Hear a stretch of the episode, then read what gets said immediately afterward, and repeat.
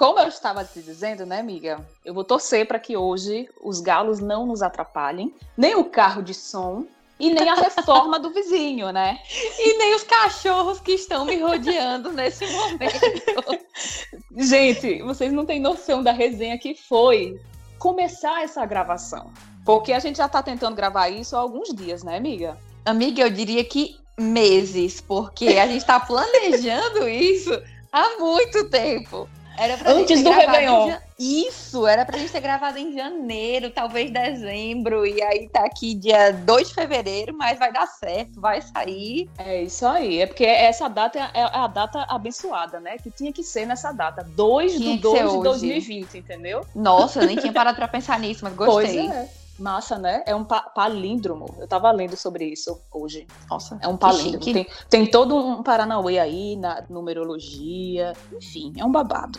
Vocês pesquisem que vai bombar aí, Google que vocês vão entender. Vai bombar, é, pra... amiga. Vai bombar o episódio. Tô sentindo. Eu, eu já vou começar, antes de lhe apresentar oficialmente, né, para quem não te conhece, Muita gente. Né? Eu vou começar a perguntar para vocês sobre uma pessoa que é assim, é basicamente assim, tipo, eu escuto falar dessa pessoa, eu lembro de você, entendeu? É tipo isso. Ai, meu Deus, quem então, é? Então, assim, se você fosse escolher uma música, né, para começar esse episódio, né? eu pensei, rapaz, eu tenho certeza que seria Harry Styles. Eu tenho certeza. Com toda certeza. Eu tô aqui já tentando ver aqui na minha lista qual música seria? Qual seria essa música, né? Aí eu até anotei aqui, Lights Up, porque foi a que me impactou, né? Eu fiquei assim.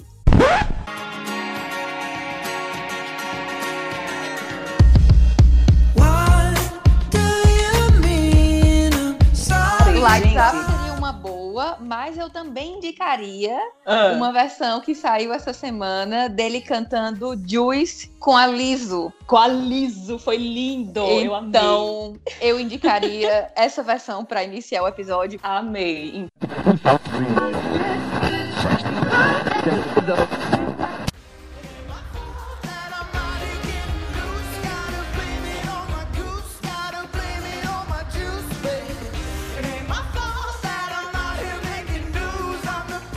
Pronto, quem está nos escutando, depois que escutar aqui o bate-papo, né, sobre tendências, jornalismo e tudo mais, dá um Google aí, pesquisa aí a apresentação de Harry Styles com a Liso, que, gente, foi. Harry Styles é tendência, já tô dizendo aqui.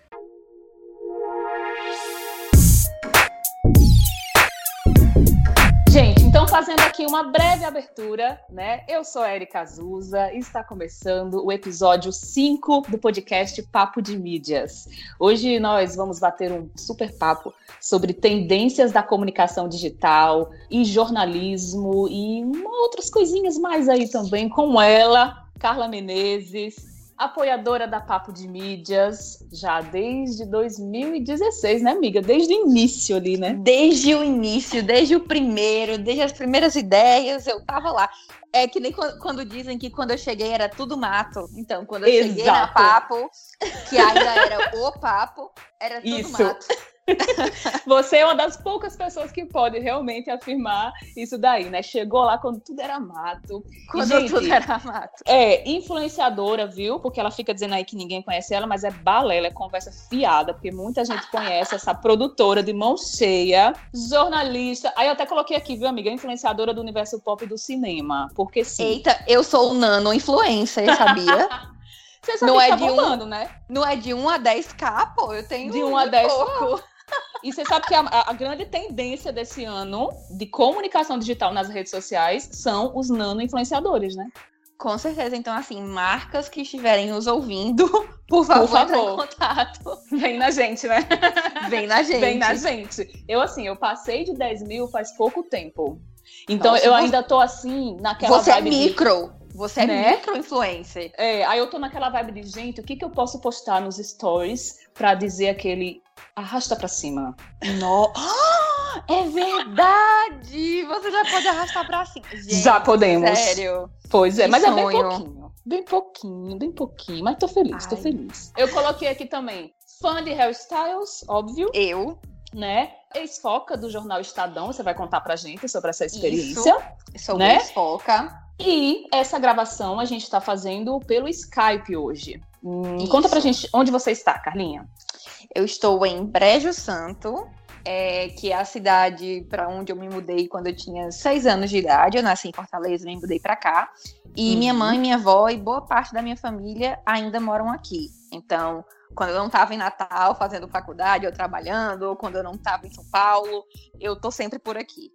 Uhum, entendi. Meu Mas eu seguro. sei, eu sei que as malas já estão quase prontas, né? Não sei se você vai poder contar, mas enfim, né? Acho que isso a gente pode, né? As malas é. estão prontas aí. A né? gente pode dizer isso, a gente pode ah, dizer alguém isso. Alguém vai descer o Brasil, enfim. É, alguém vai descer. enfim. Agora, aproveitar que você falou que eu sou influencer, eu vou dizer projetos secretos. Uhum. Muitos projetos secretos, não posso revelar ainda, mas projetos secretos estão vindo. Amo. Aqui também tá rolando, amigos, projetos secretos. Babadeiras. Pois é, então, então assim, você, a Erika acabou de falar que eu sou uma ex-foca. Então uhum. vocês estão ouvindo uma ex-BBB e uma ex-foca conversando. É mesmo, né? Tipo isso, né? É eu tô isso. super empolgada assistindo o BBB, né? Me ah, sentindo então, mesmo. Então, já quero que você me pergunte sobre o BBB. Gente, mas para quem não entendeu nada por que Carlinha me chamou de ex-BBB, é porque no ano passado, vamos contextualizar aqui, né? Porque só os é. amiguinhos mais íntimos que sabem, mas no ano passado eu participei do Hackathon da Globo, da Rede Globo, que é um hackathon que acontece uma semana depois que acaba o Big Brother Brasil, na casa do BBB. Então, assim, é muito louco, sabe? Eu assisto o programa e fico, gente, eu trabalhei nesse quarto. Gente, eu tomei banho nesse banheiro. Gente, gente eu bati um papo gente... com o Thiago Life. bati um papo com o Thiago. Enfim, ah. né? A gente acaba. e eu assisti ao vivo pelo G1. Então, assim. Sim, é mesmo. Era né? muito BBB, muito pay per view. Muito, demais. Eu já indico para todo mundo, já indiquei para tanta gente. Gente, fiquem de olho. Vai abrir as inscrições. Logo, logo eles vão abrir essas inscrições. Tem uma arroba da Globo, é, arroba vem, pra, Globo. Globo. Isso, vem pra Globo. Lá eles divulgam as inscrições. E assim, nossa, foi, foi uma experiência incrível, incrível, incrível. Aliás, Bom, vai aí a dica de Instagram institucional, viu? Porque isso. eles sabem trabalhar muito bem. Bastante, o né? Conteúdo nas redes. É, Mas vamos é lá. É bem legal, é bem legal. Vamos lá.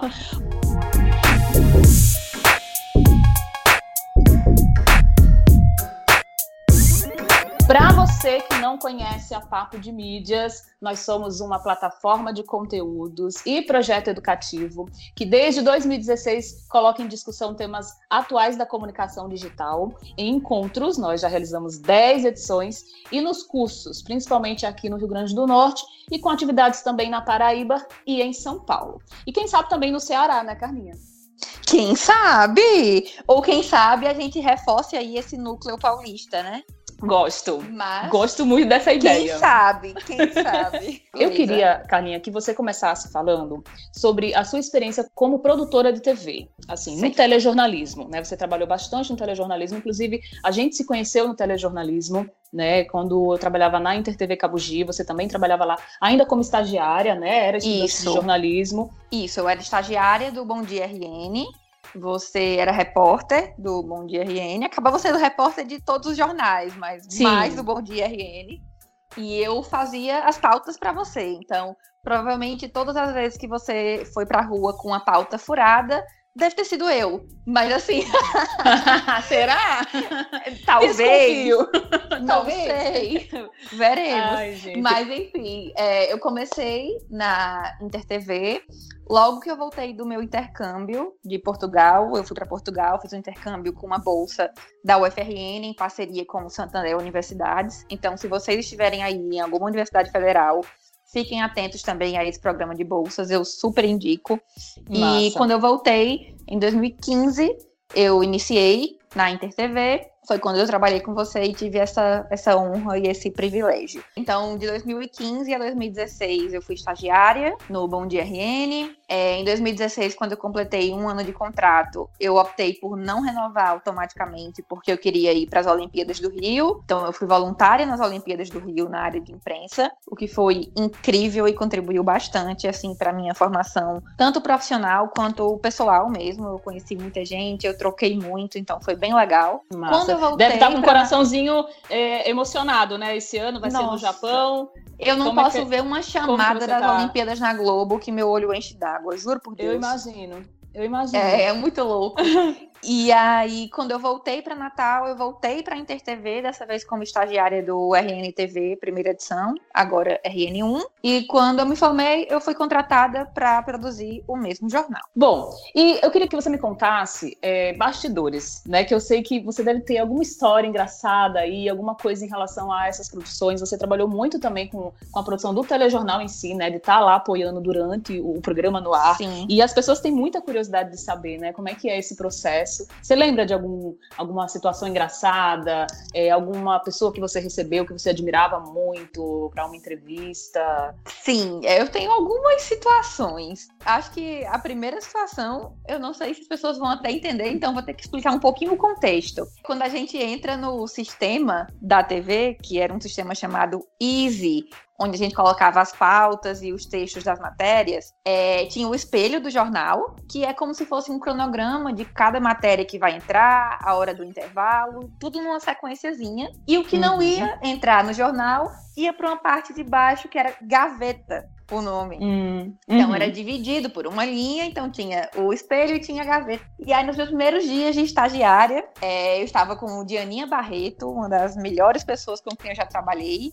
Beijo, ainda... Dianinha. Se você Beijo, Dianinha. Esse podcast. a gente também. A gente te ama. Dianinha. A gente te ama, Dianinha. O Brasil te ama. E aí, a gente tava procurando alguma coisa e ela falou: Carlinha, tá na gaveta. E eu tinha acabado de chegar no jornal, eu não sabia o que danado era gaveta. Para mim, gaveta só existia gaveta de armário, gaveta de birô, de mesa. e Mentira aí eu abri... que você foi procurar na gaveta. Sim, eu fui, a... eu abri a gaveta e procurei nos papéis. Eu falei, Dianinha, não Meu tá Deus. aqui. E aí, Dianinha, com toda a calma e paciência do mundo, ela, não, Carlinha, é porque essa parte do sistema aí no computador é chamada de gaveta. Ô, oh, mulher! Então, foi um pequeno mico que eu passei, é. não estava sendo Uma trollagem básica, né? Uma trollagem básica. Mas ontem mesmo, eu vou contar essa história super rápido. É, uhum. Eu tava com uns tios meus e eles amam Roberto Carlos e estavam vendo vídeos antigos de Roberto Carlos e eu fiz, gente, vocês sabiam que eu conheço Roberto Carlos? E uhum. alguns deles não sabiam que eu conheci Roberto Carlos e foi assim, um dos momentos mais impactantes da minha vida quando ele foi fazer o show aí em Natal na Arena das Dunas. Sim. Eu e Emily Virgílio também. Emily, beijo se estiver ouvindo a gente. É, Emily, que já Emily... foi painelista da Papo de Mídias, diga-se de passagem. apresentadora, repórter, é... amiga, incrível, amo. Ela é maravilhosa. Ela apresentou o show e aí uhum. eu era produtora dela, então a gente teve acesso ao, aos bastidores e acabamos que nós somos as duas únicas pessoas daquela noite a serem recebidas por Roberto Carlos no, no que camarim. Privilégio, hein, amiga? Foi um privilégio do caramba. E eu não sabia como me portar, porque todo mundo fala que ele tem toque. Eu já tinha ido de blusa branca, porque sabia que tinha algumas cores que ele não gostava. Uhum. E aí, na hora, eu não sabia se podia apertar a mão, se podia abraçar, como é que podia falar, se podia tirar foto perto dele, se não podia. E eu fiquei meio que parecendo um robozinho. E quem me conhece sabe que eu sou super extrovertida mas eu fiquei muito nervosa. E Nossa. aí eu fiquei a mais ou menos um palmo de distância dele. E aí ele olhou para mim e disse: Você tá longe por quê? Vamos tirar foto que nem namoradinho. e aí ele me abraçou de um jeito muito respeitoso. E Sim. aí a gente tirou uma foto agarradinho, assim. Eu ah, que Carlos. Então, fofo, então, gente. foi uma das coisas que o, o jornalismo me proporcionou. Que massa, é que massa. Miga, vamos dar um salto aqui agora, né, no, no, tempo, e vamos chegar lá no Jornal Estadão. Tá. Conta pra gente que danado de experiência foi essa que você se tornou foca do Estadão, né? Acabou morando em São Paulo por três meses. Isso. E, enfim, vivenciou diversas experiências lá, inclusive algumas dessas experiências depois eu vou pedir para você aprofundar para gente o que, que você viu, o que, que você ouviu em relação às tendências, né, no jornalismo. Mas primeiro eu queria que você contasse um pouco da sua experiência. Tá, tá ótimo. O Focas, ele é o programa de trainee do Estadão. Essa minha turma, que foi a turma de 2019, ela foi a trigésima turma. Então, é um curso super tradicional, super respeitado e que tem um processo seletivo que é basicamente o processo seletivo que o Boninho faz para o Big Brother. Imagina. Primeiro, acho que é, se inscrevem pessoas do Brasil todo, né, amiga? Do Brasil inteiro, o processo é feito online. É, tem algumas provas online que você tem que resolver, alguns textinhos que você tem que escrever, mais ou menos por que, que você quer participar, o que, que você acha que aquilo ali agregaria na sua carreira, na sua formação profissional. E aí, dependendo da nota que você tira nessa primeira fase, você vai para a segunda. A segunda fase é, são apenas 90 pessoas que são convidadas a ir para São Paulo para participar de algumas provas escritas e de uma entrevista e de uma dinâmica em grupo com a coordenadora do curso, Carla Miranda, com o pessoal do RH e com outros profissionais do jornal. E aí eu acabei indo para São Paulo em agosto para participar dessa segunda fase. É, tinha gente de todo o Brasil, de todo o Brasil mesmo. E pois é, participei, tinha uma prova em inglês, outra questão de atualidades, depois teve a entrevista, depois teve a dinâmica em grupo, e acabou que deu tudo certo e eu fiquei entre os 30 selecionados. Então, nós fomos 30 focas no Focas 30. a Nossa. gente costuma fazer essa brincadeira. É mesmo. E aí foram três meses muito intensos. A gente tinha aula de manhã e à tarde a gente passava pelas editorias do jornal. Uhum. Então a gente uhum. teve aula com um professor de Colômbia, por exemplo, a gente teve aula com o pessoal da FGV, a gente teve aula com o pessoal da ONG Contas Abertas, que é lá de Brasília, e que Quer eles dizer, é investigam os gastos públicos. Um processo de, é um processo de formação mesmo, né? São é um processo de treinamento. Uhum. Isso. E a, tive a oportunidade de ver coisas que eu não vi na faculdade. Então, a gente teve aula Muito sobre legal. SEO, sobre métricas, é, sobre para onde o jornalismo está indo, porque querendo ou não, a gente sabe que a grade curricular do curso ainda está muito voltada para o passado. E aí eu acabei. Acabou sendo como se fosse uma, uma reciclagem mesmo. Sim. E, e é um mergulho no mercado atual, né, amiga? Porque Exatamente. os grandes veículos, eles estão realmente a passos largos à frente, né? Da, do, que, do que acontece é, nos cursos de formação. Né? Então eu acho que você vivenciou um processo intensivo de entender exatamente o que é o jornalismo atual e para onde nós estamos indo, né? Aí eu, eu te diria... pergunto, com certo. tudo que você vivenciou lá, né, assim, como que você responderia essa pergunta? Para onde o jornalismo está indo? Nossa, eu acho assim, é, a resposta mais óbvia e que acho que todo mundo que está ouvindo a gente sabe é que o caminho e acho que o destino, onde a gente já está, ele é realmente digital, não tem como fugir. Uhum. É, no dia que a gente chegou lá, no primeiro dia de curso, foi o dia D de transformação digital do jornal. Então, quando eles passaram a, a focar os esforços para o digital, sem deixar o impresso de lado, mas Legal. eles passaram a, a, pensar realmente no jornal como algo digital. E foi incrível acompanhar os primeiros dias e os primeiros meses dessa transformação estando lá dentro. É, eu acho que os jornalistas eles vão ter que começar a descer das torres de marfim que eles estavam acostumados a ficar, se é que eu posso dizer dessa maneira. E a gente vai ter que se aproximar cada vez mais de quem está lendo, que é realmente o nosso público.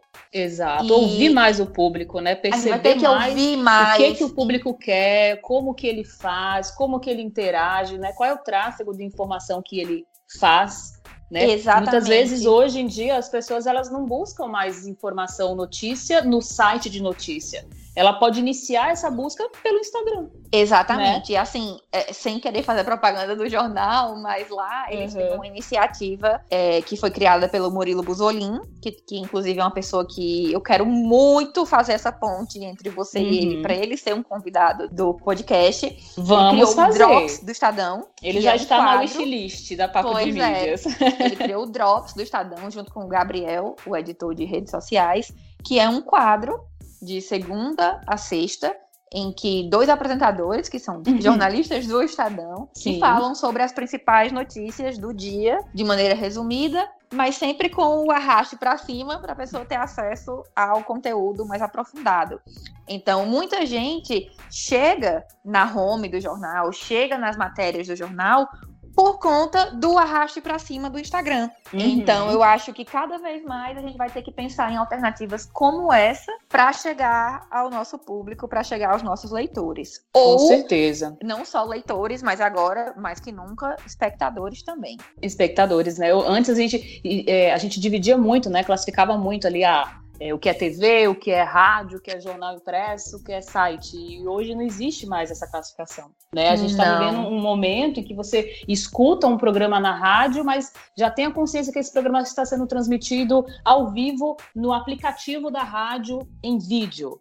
Né? Ou então está sendo transmitido é, no canal no YouTube. do YouTube. Né? A Jovem Sim. Pan faz muito isso. Né? Você está ouvindo um programa, ah, pô, eu quero ver quem são essas pessoas, quem, quem são os apresentadores, quem é esse convidado, vai lá no canal do YouTube. Né? É, eu me lembrei agora também do exemplo da Folha, só para a gente citar outros exemplos aqui também. Sim, né? sim. Mas a, a Folha faz um trabalho fantástico de podcast. A TV né? podcast Folha, a TV Folha é muito boa. E o podcast. A TV claro. Folha, né? A TV Folha já existe há muitos anos. Né? Assim, quando ainda não estava sendo discutido essa questão da integração das mídias, a TV Folha já estava lá colocando documentários no ar, né? 2013 ali, quando teve os protestos, tinham documentários da TV Folha no ar, né? Então, assim, é, é muito bacana perceber essas transformações e principalmente, né, perceber a transformação também dos profissionais, porque é como você bem colocou, ainda existe, né, muitos profissionais que é, dividem, né? Não, eu estou aqui no meu jornalismo que eu aprendi, eu vou seguir esse formato aqui e eles estão ali querendo fazer acontecer o digital, sendo que o digital já está acontecendo há muito tempo pelas mãos dos leitores, dos ouvintes, dos telespectadores, dos usuários, né? Exatamente. É isso. Bem por aí. Bom, em relação a tendências, miga, é, você falou aí sobre é, os cursos, né, que você participou, enfim, de SEO. Eu lembro que você comentou que foi para um curso do, do Facebook, né? Foi, isso, ou foi um evento? Eu, isso, eu fui para dois eventos do Facebook, mas eu acho que o que valeria mesmo mencionar aqui foi um evento que eu fui para líderes de comunidades do Facebook. Acho que quem está ouvindo a gente deve ter percebido aí, até nas propagandas na TV mesmo, que o Facebook vem apostando muito na questão dos grupos e das comunidades dentro da plataforma. Uhum. E aí, nesse dia, eles reuniram esses líderes. Então, eu conheci o criador do LDRV, por exemplo, que é um grupo icônico, uhum. é o criador do Gina Indelicada Olha e outros só. criadores de todo o Brasil que gerenciam contas e grupos com milhares de pessoas do Brasil inteiro. E a gente costuma falar muito sobre as comunidades do Orkut de uma maneira muito saudosista, mas as comunidades dentro do Facebook, elas existem por mais que estejam um pouquinho fora da nossa bolha. Uhum. E elas existem com muita força e chamando a atenção das marcas. Então, esses Sim. criadores que estavam lá estavam falando que no ano passado aumentou bastante a procura das marcas para patrocinar posts ali dentro do grupo. Porque, por uhum. exemplo, você pega uma marca, sei lá, é um grupo sobre mães. Mães que estão com filhos na escola, por exemplo. E aí você pega uma marca como a Faber Castell.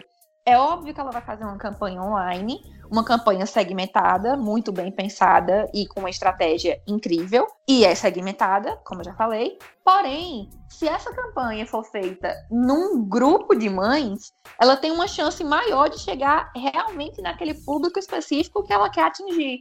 Exato. E as marcas estão que... começando a se ligar nisso.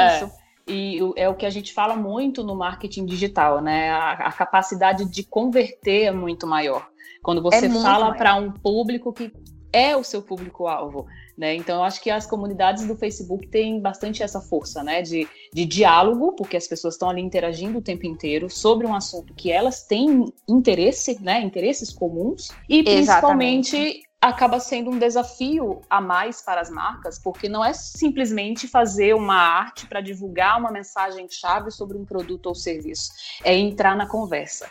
E entrar na conversa exige pesquisa, exige participação, exige leitura, porque você tem que ler o que as pessoas estão conversando ali, para você realmente definir qual vai ser a mensagem e em que momento você vai colocar essa mensagem lá, né? Eu acredito que é uma ressignificação mesmo do formato de se fazer a propaganda. Eu também acho. E assim, eles até deixaram bem claro que o próprio time do Facebook está crescendo no Brasil voltado justamente para ouvir as dúvidas, as reclamações e tal dessa galera que está dentro dos grupos e das comunidades. Então, eles estão bem fortes nisso. Eu acho que vai ser, já é mesmo uma tendência para esse ano. Uhum. Levando essa discussão das comunidades no Facebook é, para o Instagram, a gente percebe isso muito claro nos macro-influenciadores, né?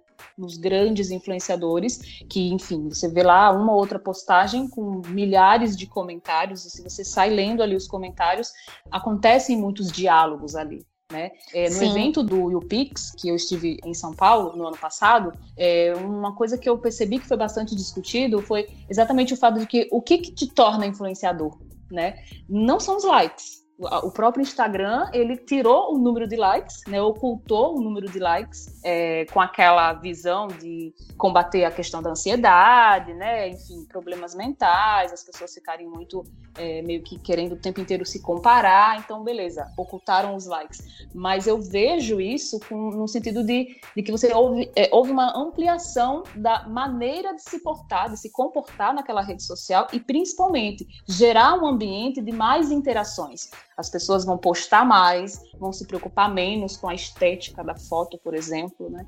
É, e vão conversar mais nos comentários. E aí eu lembro de uma, de uma palestrante que falou: o que torna uma pessoa influenciadora, muitas vezes, é o fato de que as pessoas se sentem bem em conversarem nos comentários e não somente Nossa. curtir uma foto. Sim. Aí isso me, me marcou, sabe? Assim, me chamou a atenção. Faz todo sentido. Né?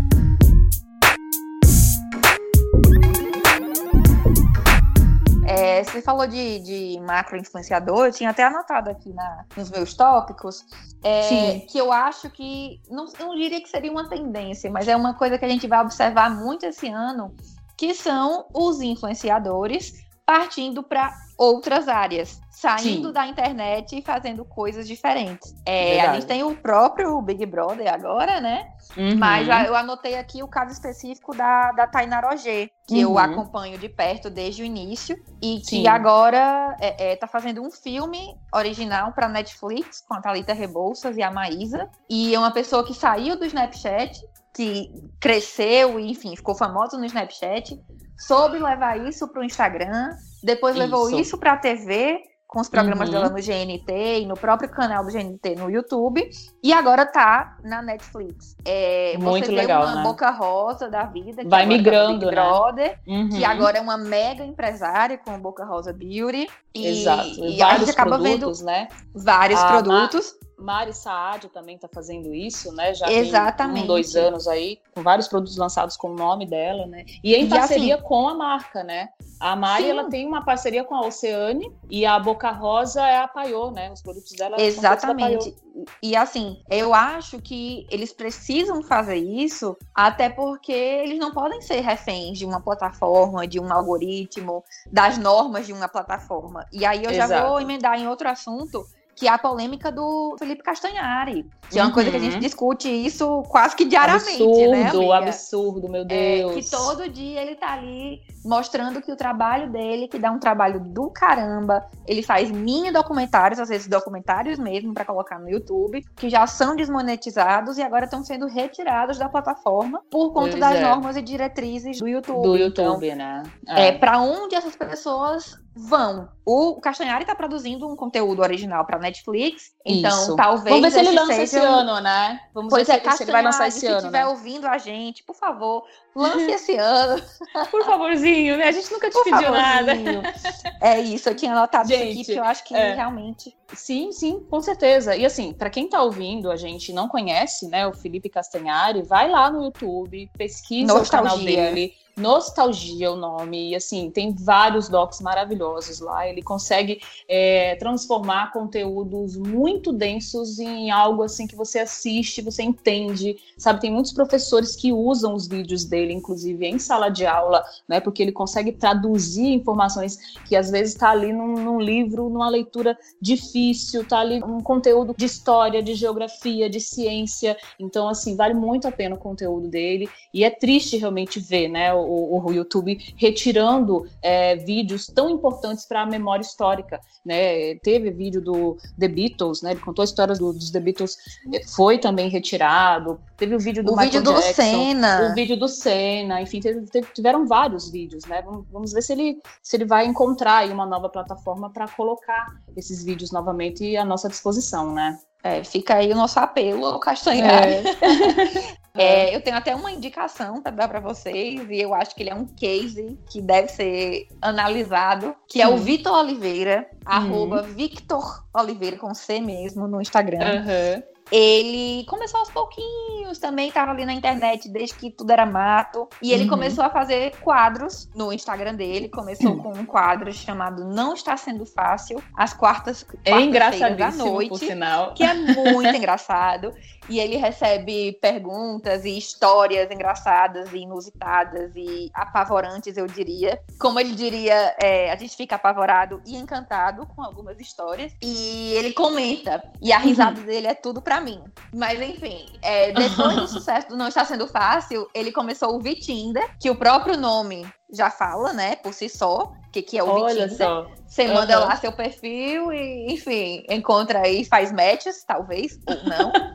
E agora, Nossa, esse eu não conheço, esse eu não vi ainda. E, exatamente. Mas e é agora, o arroba? recentemente. É. Não, o, você manda o, o, seu arroba ou você manda o arroba de um amigo. E aí ah. ele vai lá e analisa o, as fotos do Instagram da pessoa. E quem tiver Gente. interessado vai lá na DM, desliza na DM e já uhum. marca o date. E Nossa. agora, recentemente, tem o V-Jobs, que inclusive já apareceram algumas pessoas de Natal que eu vi é, uhum. O V-Jobs é simplesmente você que tem uma lojinha pequena, você que faz algum serviço, é, que vai lá e oferece o seu trabalho. Manda o seu uhum. currículo, manda o seu Insta da sua e, lojinha e ele e divulga. Isso tudo ele divulga nos stories dele. Nos stories do Instagram. Então ele tem esses três quadros e que depois é arroba... ele deixa lá nos destaques. Uhum. Arroba Victor Oliveira. Victor então, Oliveira, assim, pronto. fica a dica, galera. Dessa, Pois é, ele começou dessa forma e já tá atraindo várias marcas. Acho que a própria uhum. Cine já tá trabalhando com ele e tudo. Então, assim, são outras formas de trabalhar o Instagram. Tudo isso que você contou, na minha opinião, fortalece essa tendência que a gente já discutiu aqui das comunidades. Exatamente. Né? Perceba que ele está construindo o conteúdo dele através do conteúdo da comunidade, que está ali Exatamente. participando, que está ali engajando, né, curtindo, comentando e mandando informações. Já tem grupo no Telegram, inclusive. É Estou isso. no grupo no Telegram, tem 3 mil pessoas. Então, Caramba. beijo pra galera aí do Telegram também. Vou mandar esse link para elas depois. Eu anotei um outro ponto aqui que eu acho que é legal a gente comentar também, que é a Beleza. questão do detox digital. Está sendo muito Ótimo. discutido, né? O ano passado a gente viu uma discussão gigante em relação a, a doenças mentais, né? Ao quanto o uso excessivo de redes sociais pode gerar realmente problemas, né, para nossa saúde. E aí esse ano muitos é, reports, muitos artigos, enfim, vem discutindo isso em relação às tendências, né? Que é a tendência de você usar menos a, a rede social, é, postar menos, mas postar com mais qualidade, né? Então, queria saber assim, o que, que você acha disso? Se você é, pratica isso, inclusive no seu dia a dia, eu assim, só para colocar uma opinião uh, a minha, eu tenho praticado isso eu tava muito heavy user, assim, eu tava né, postando direto e aquela coisa toda manhã, tarde e noite. E aí, realmente, uma das resoluções para mim, assim, para 2020 é usar, sim, mas com mais qualidade. E aí tentar ponderar, sabe? A coisa do detox mesmo. Final de semana, realmente, eu posto bem menos do que eu costumo postar, por exemplo, durante a semana. É uma ação, entendeu? Que eu tô fazendo. Mas como que você vê isso e o que, que você faz no seu dia a dia? Olha, coincidentemente, e acho que também não é uma exclusividade nossa, também tá nas minhas resoluções de 2020 diminuir. É, eu, infelizmente, continuo sendo uma heavy user, não posso te dizer que eu venho diminuindo, uhum. mas é uma coisa que eu tenho que trabalhar esse ano. O que eu posso falar, assim, com propriedade, é que eu passei a filtrar mais o conteúdo que eu estou vendo. Então, no Instagram, por exemplo, eu seguia diversas pessoas, não próximas a mim, eu tô falando de influencers, de celebridades Sim. e tal, uhum. cujos conteúdos não me agregavam em nada. E eu preferi realmente filtrar e sigo pessoas que me agregam. Então, eu sigo meus amigos, sigo minha família, sigo os influenciadores que me ensinam alguma coisa, que me inspiram de alguma forma. É uma bela maneira de agrega, começar, né? Sim. E aí eu tenho acesso a menos conteúdo e um conteúdo de mais qualidade. Eu tenho feito bastante isso também. Enfim, eu já comecei a fazer essa faxina, não terminei, enfim, mas já comecei a fazer. E a questão do WhatsApp também, né? Eu, assim, eu tava em muitos grupos, tava, era uma coisa assim poluída e, e eu ficava ansiosa, recebe muita mensagem, quero responder todo mundo. E aí eu, não, pera, vamos respirar, vamos responder só realmente o que precisa ser respondido agora, o que realmente é urgente, o que realmente é importante, o que, o que pode esperar né? Então eu mesma, em alguns grupos, assim, eu até falo, ó, oh, se eu não responder na hora, tô aqui ocupada, tô aqui concentrada. E uma coisa que eu costumo fazer muito, até indico também para todo mundo que tá ouvindo a gente, é assim, se você vai fazer uma produção, enfim, vai fazer um trabalho que você não dependa, né, ali do celular no momento, deixe esse celular longe, sabe? Assim, coloca ele no não perturbe, mesmo que ele fique ali na sua mesa, mas deixa no não perturbe para você não ficar vendo as notificações, porque só de você ver ali a telinha brilhando, você já fica, né, curioso, já acende aquele alerta da curiosidade e você fica querendo ver aquilo ali e isso já atrapalha, já é uma interrupção para a sua concentração, né? Então eu tenho praticado é bastante boa. Isso, né? Até para leitura, por exemplo, às vezes eu paro aqui 20 minutinhos para ler um livro, eu deixo o celular longe e vou ler o livro para ficar ali focada no livro por 20 minutos que seja, né? Então isso tem me ajudado. É, e assim, é, é, aproveitando até esse gancho, é uma conversa que eu tenho tido, acho que até foi no Twitter alguns dias atrás é, eu perguntei para as pessoas sobre a memória delas e se elas estão sentindo que a memória, de certa forma, está um pouquinho prejudicada recentemente. Sim. Porque eu fui fazer uma análise da quantidade de conteúdo que a gente recebe o dia inteiro, de TV, celular, de rádio, da vida, no trabalho, dos amigos. E acaba hum. que é tanta coisa que eu acho que o nosso cérebro ele não tem tempo de internalizar tudo. E alguma Exato. coisa vai ficar de fora. E acaba dando aquela impressão pra gente que a gente tá perdendo alguma coisa, que a gente tá esquecendo de alguma coisa, quando uhum, na verdade a gente aquela não tá síndrome, né? focar. Pois é, é tem, tem a síndrome, né? é, FOMO, que é o né? FOMO, Isso Uhum. Mas eu acho que o mais preocupante é a gente não conseguir se concentrar em uma coisa só. É Sim. a gente estar tá com assistindo TV e o celular ao mesmo tempo. É Exato. É ler e olhar o WhatsApp ao mesmo tempo. Então, acho que o que a gente tem que trabalhar mesmo é essa questão de concentração e de foco em uma coisa Bastante. de cada vez. É, a nossa atenção ela está bastante dividida, né? E aí já tem muitos estudos aí que comprovam que quanto mais você é interrompido, mais a atenção é dividida, mais realmente você se sente cansado, isso cansa mentalmente, né? E é aquela situação de você chegar no, no final do dia e pensar, poxa, pera, o que foi que eu fiz tanto hoje mesmo? Né? E aí assim, você não consegue calcular, você não consegue observar realmente como que foi a sua produtividade de tantas coisas ao mesmo tempo que você fez, né? Ontem eu estava é lendo é um artigo da Harvard, Harvard Business, é, que tem na, no, no, LinkedIn. No LinkedIn você pesquisa lá, Harvard Business tem vários artigos excelentes. E aí um que eu estava lendo ontem falava sobre a questão do silêncio. Qual é o momento do seu dia que você se dedica ao silêncio? Pode ser meditando, pode ser tirando um cochilo, mas apenas o silêncio, sabe assim? Tipo, cinco minutos que você para e você só vai escutar a sua respiração.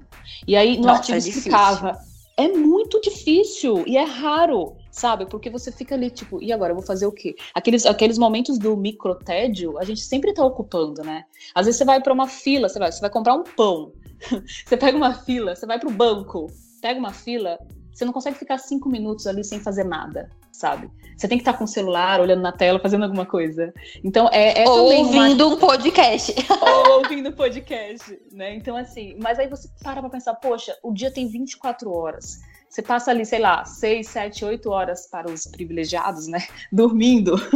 Sim. Que a maioria não dorme 8 horas por dia, mas você tá ali, 8 horas você tá dormindo, o restante você tá fazendo alguma atividade. Nesse período que você tá acordado, você consegue ficar 5 minutos sem fazer absolutamente nada? E o quanto isso faz bem para a saúde. Então o texto falava muito sobre isso. Que, tipo, é, isso renova as energias e renova o seu cérebro, assim. Você consegue é, pensar melhor, calcular melhor e principalmente colocar em prática isso que você falou de concentrar. Né, de concentrar para escrever Exatamente. um texto, concentrar para ler mais de cinco páginas de um livro, né? Porque a situação está tão caótica hoje que até ler cinco páginas de um livro pode ser complicado para muitas pessoas. Tá difícil, então, tá, é, tá difícil. tá difícil. é um grande desafio.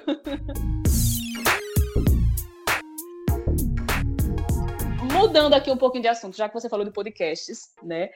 A gente está chegando já aqui na nossa reta final, né? É, eu queria que você falasse um pouco para a gente concluir, então, né, esse bate-papo sobre o podcast Choque da Uva. É, como que foi essa experiência, né? Que foi o projeto final aí do, dos Focas 30. então, conta pra gente como que foi essa experiência. E, aliás, gente, fica a dica, tá? Os episódios estão incríveis, assim. É de uma apuração, de chorar. Para quem gosta de jornalismo, sabe? De apuração jornalística, tá muito massa os episódios. É, no começo eu ficava dizendo, ah, se você gosta de coisa de nerd, se você gosta de coisa de ciência, esse podcast é para você. Mas depois, com o projeto todo feito e a gente ouvindo tudo, eu percebi que ele é realmente para todo mundo, porque a gente está falando ali de ciência no cotidiano. Exato. Então, se a gente fala de coração partido, quem nunca? Quem nunca teve o coração partido? É, sobre o, o próprio choque da uva mesmo, que é, é, o nome foi inspirado no meme do senador Lazier Martins. Agora ele é senador, mas ele era repórter. É, acho que em 96 e ele estava ao vivo, fazendo uma entrada ao vivo no jornal, e ele tocou num cacho de uva e levou um choque quebrou algumas costelas e quase morreu. Que é, um é pesada assim, a história. É pesada a história, mas o meme é engraçado. O meme é engraçado e ele já usou isso como estratégia política para ganhar voto e tal. Então é ok, de certa forma. Uhum. Mas uhum. o choque da uva, ele é, eu diria que ele é a prova do que a gente estava falando agora há pouco, de como é, o jornalismo ele tem que caminhar para outros formatos e, e tem que se adequar ao que o público e à maneira com que o público quer ter acesso à informação. É, se a gente for olhar para trás, os projetos das outras 29 turmas do Focas, é, ou eles foram um site, ou eles foram um caderno impresso do jornal, e o nosso foi o primeiro podcast. Então, foram 30 pessoas envolvidas na criação de um podcast. Não vou dizer que foi fácil, porque são muitas são... pessoas, são muitas mentes. E é, muitas fontes muitas também, né, para buscar. Muitas fontes. É. São pessoas muito talentosas, todo mundo que estava ali era muito talentoso. E a gente teve que aprender a ceder e a ouvir. Então, eu acho que eu, eu cresci até como pessoa mesmo nesse, nesse caminhar aí nesse processo. E o Choque da Uva tá aí disponível, nossos 15 episódios. Quem estiver ouvindo aí pelo Spotify ou pelo Deezer, pelo Apple Podcasts, tá no YouTube também. Então vai lá e dá esse biscoito pra gente. Pois é, Agora... especialmente, viu? Ó, especialmente, vou avisar aqui pro pessoal, especialmente um episódio que fala sobre os fãs. Né? O que ah, que acontece, o que que rola na cabeça dos fãs. Eu achei maravilhoso ah, aquele episódio. Gente, e tudo a ver contigo. Super a ver comigo. É, acho que ser fã é tudo que eu sou. sou nada além de uma grande fã de tudo. É, dos meus ídolos e dos meus amigos, que também são ídolos. Então, acho que é isso. Acho que a gente tem que ser mais fã uns dos outros. Eu falei Com isso certeza. no meu TCC e é uma coisa que eu levo para a vida. Bom, pra gente concluir, Carlinha, vamos lá. A gente, eu vou entrar agora num quadro chamado hashtag Papo de Mídias Indica. Você Opa! já indicou várias coisas aqui ao longo do, do, episódio, mas eu queria te perguntar assim, o que, que te inspira atualmente, né? Independente de, dessa coisa da comunicação, das tendências, enfim. O que, que você indica pra gente?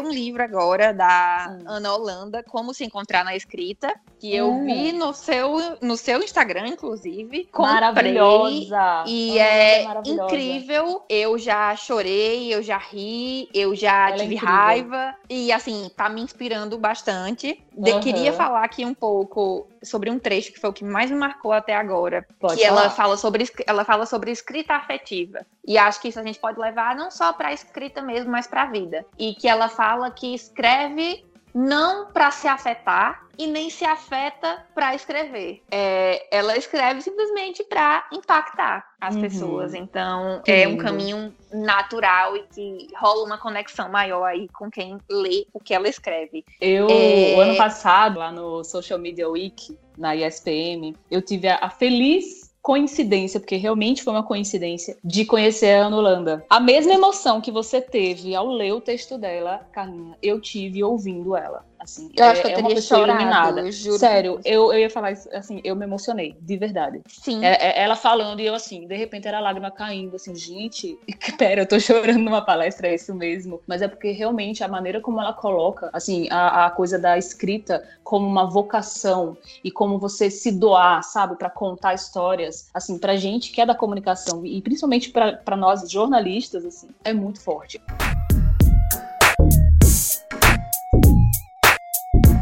Queria muito, muito agradecer a sua participação ah, aqui no podcast Papo de Mídias. Foi ótimo! Maravilhoso, assim, acho que a gente conseguiu tocar em vários assuntos, em vários temas importantes, relevantes, e eu acho que é muito legal quando a gente usa essa plataforma, né, de podcast para refletir. A gente precisa desse tempo para refletir, porque é quando a gente é, pensa, reflete, a gente consegue gerar novas ideias e inspirar mais pessoas a vir com a gente nesse bonde, né? Assim, a não só executar conteúdo, mas também pensar e refletir sobre os conteúdos. Então, muito obrigada pela sua presença aqui no nosso podcast. Ai, obrigada, obrigada a você. Você sabe que você pode contar comigo para tudo. É, é um privilégio, né, estar aqui também. Já ouvi aí todos os outros episódios e uhum. mal posso esperar pelos próximos. E é isso, vamos continuar trabalhando juntas sempre que possível. Vamos sim, amiga. Carlinha, gente, é também a nossa. Eu falo que você é a nossa apoiadora remoto, né? É você sim. e a Daniela.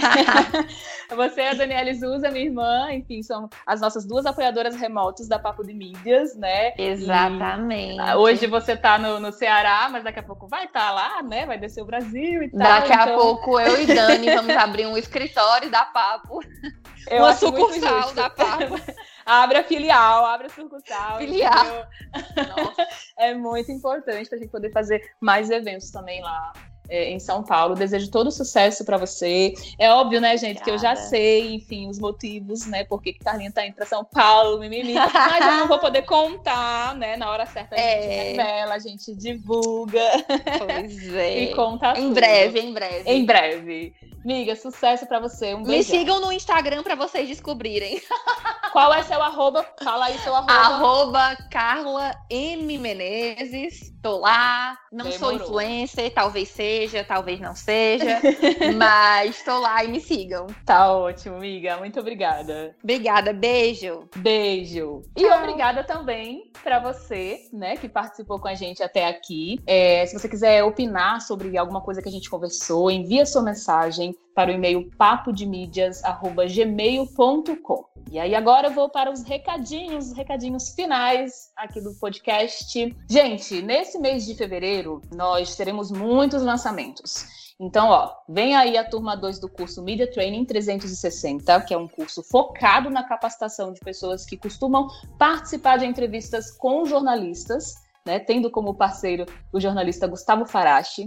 Teremos também a turma 2 do curso Influa ao Quadrado, para influenciadores digitais e marcas que trabalham e querem trabalhar com marketing de influência, na parceria com a social media Nayara Leandro. E um novo curso focado em planejamento e produção de conteúdo, com o nosso novo parceiro Papo de Mídias, meu amigo querido George Daniel, dos Signos Nordestinos. Ou seja, se prepara para vir estudar com a gente, vir estudar com a Papo de Mídias, que vai ser incrível. Mais detalhes sobre esses cursos e como se inscrever, nós vamos divulgar em breve lá no Instagram, arroba Papo de Mídias. Para fechar, eu vou deixar aqui um abração para a família das massas Jucurutu, que foi a nossa parceira na décima edição da Papo de Mídias e que estará com a gente novamente nos encontros deste ano. Não vão faltar bolachinhas Jucurutu. Outro dia eu conheci o Juliano Xavier, que é representante das massas Jucurutu aqui no estado. Gente finíssima, gente boa, ele contou para mim